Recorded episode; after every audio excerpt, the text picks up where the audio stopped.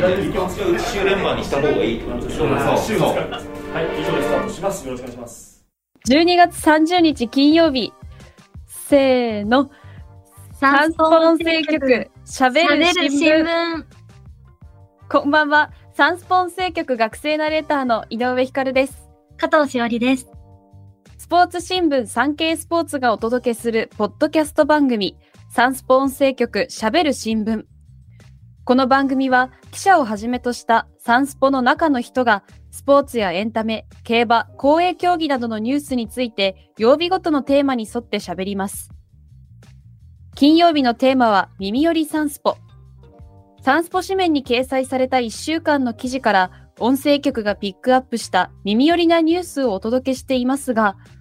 今回は2022年最後の配信会ということで、年末スペシャル企画をお届けします。題して、せーの、サンスポウェブ記事大賞2022。ということで、1週間ではなく、2022年の1年間で、サンスポのニュースサイトに掲載されたウェブ記事の中から PV 数が多かった、簡単に言いますと、読まれた回数が多かった記事を今回は発表していきたいと思います。28日から配信された回は、サンスポ見出し大賞と題して、紙面の見出しから2022年を振り返っていきましたが、今回は Web 記事から2022年を振り返りましょうという企画です。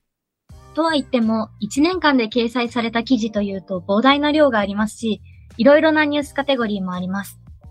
なので今回は、プロ野球、芸能、アマチュアスポーツ、簡単に言うと、プロ野球以外のスポーツですね。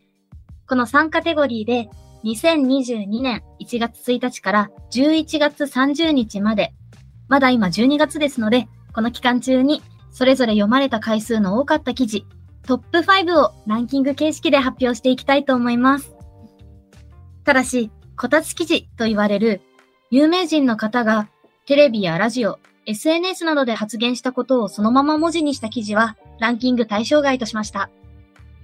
また、一部音で聞きやすいように記事の内容が変わらない範囲で編集していますので、この2点はご了承ください。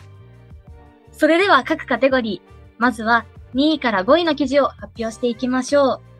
あと、今回はいつもの金曜日の配信より長くなりますので、皆さんが聞きやすいように、30日の午後5時から10分間隔で4回に分けて配信します。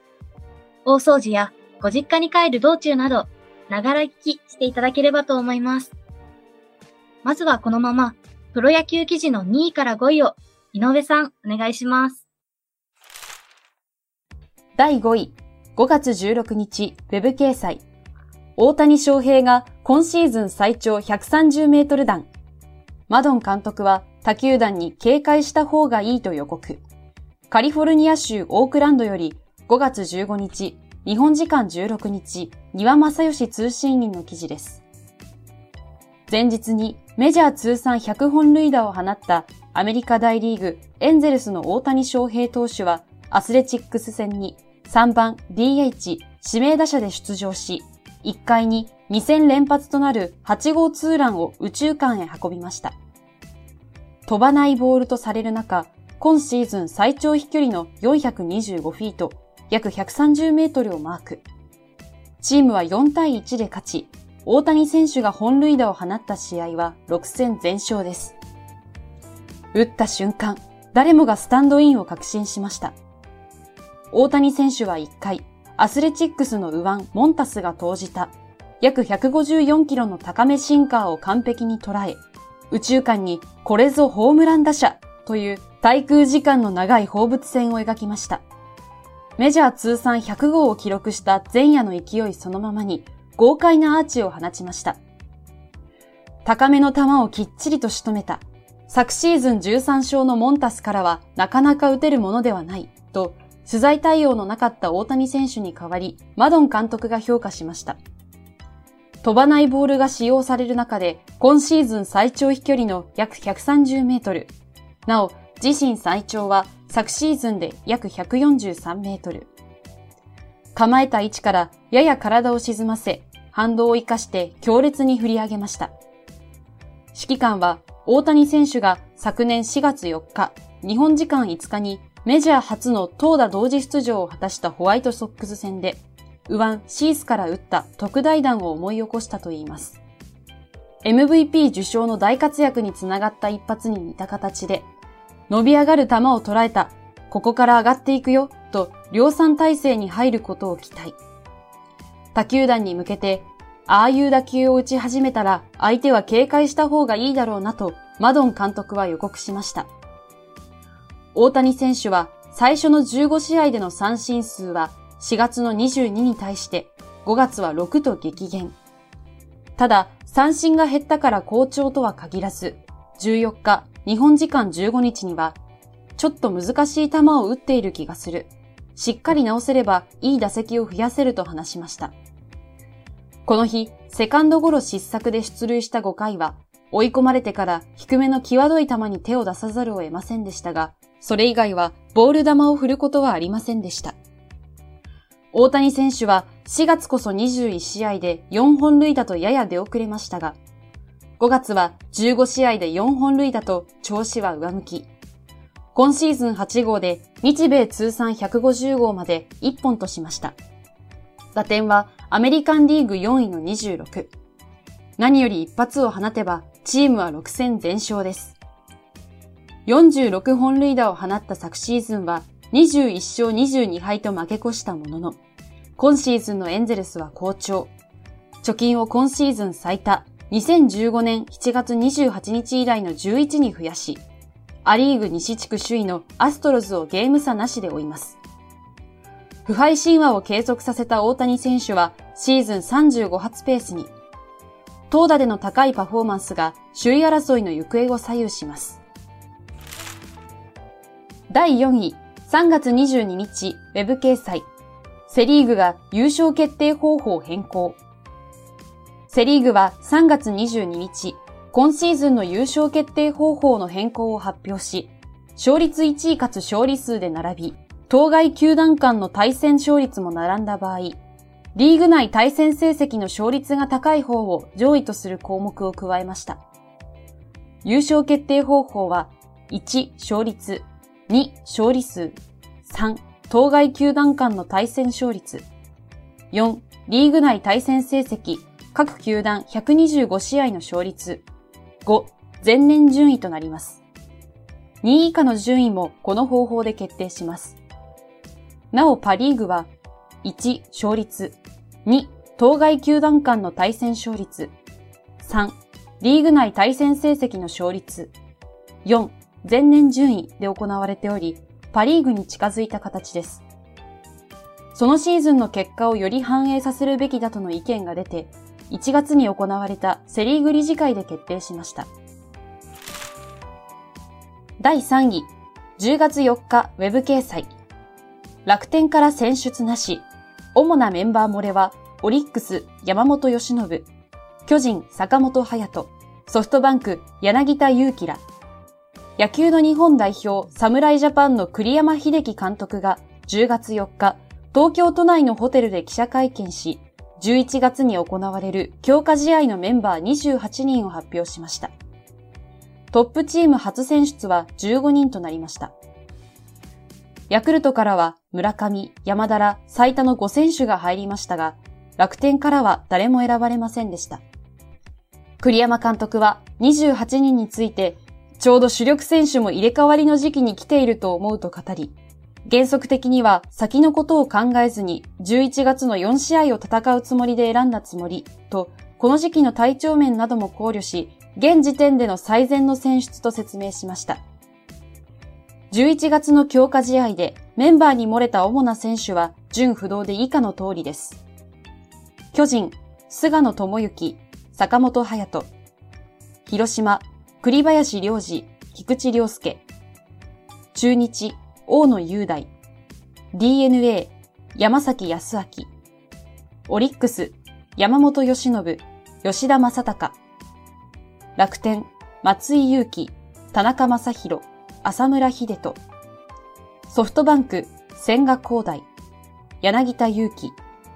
西武、平海馬、山川穂高。第2位、10月2日ウェブ掲載、大谷翔平、1年43億円超の契約が持つ意味をアメリカメディアに聞いた。これでトレードが。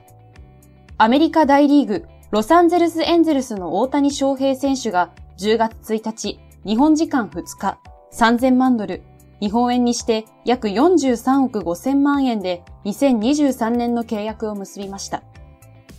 この契約の持つ意味合いを庭正義通信員が地元メディアに取材しました。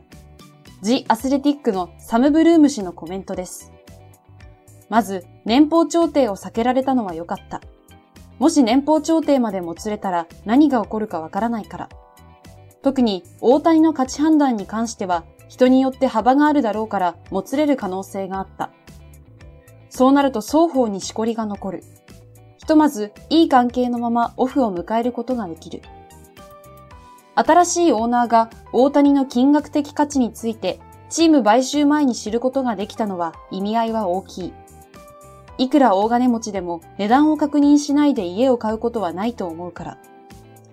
チームを購入し、大谷と再契約する場合、いくらになるのか。将来的な計画も立てやすくなる。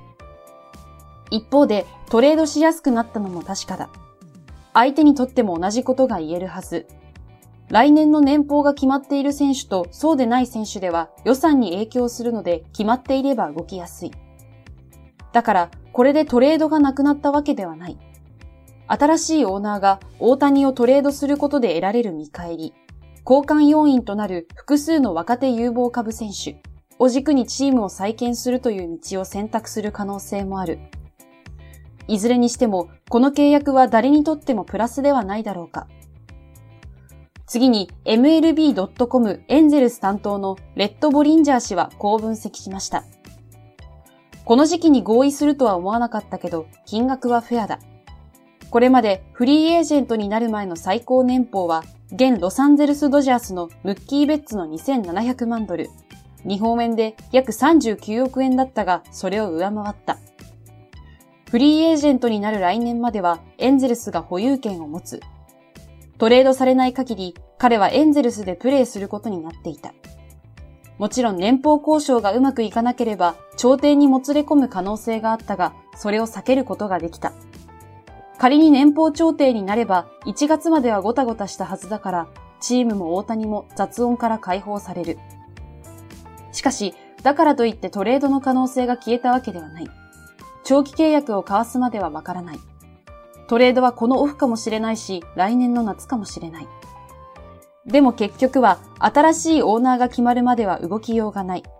トレードもできないし、再契約もできないんじゃないだろうか。その意味では、現時点ではこれが誰にとってもベストの選択だった。でも再契約をするつもりなら早くオーナーが決まらないとどんどん難しくなる。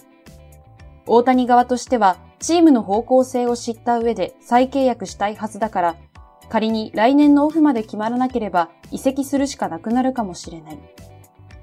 来年の開幕までに新オーナーが決まってシーズンが始まってから、その新オーナーが大谷にチームの将来図を示す。そしてフリーエージェント前の2023年シーズン中に再契約というのが理想だろう。ここで音声局から補足です。この記事で年俸調停という言葉が出てきましたが、これは年俸について選手と球団が合意しない場合、双方とも調停を申請することができます。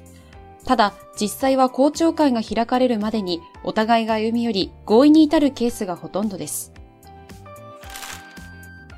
果たして1位は？こちらは4回目の配信で発表しますのでお楽しみに続いて芸能記事の2位から5位の発表はこの後2回目の配信で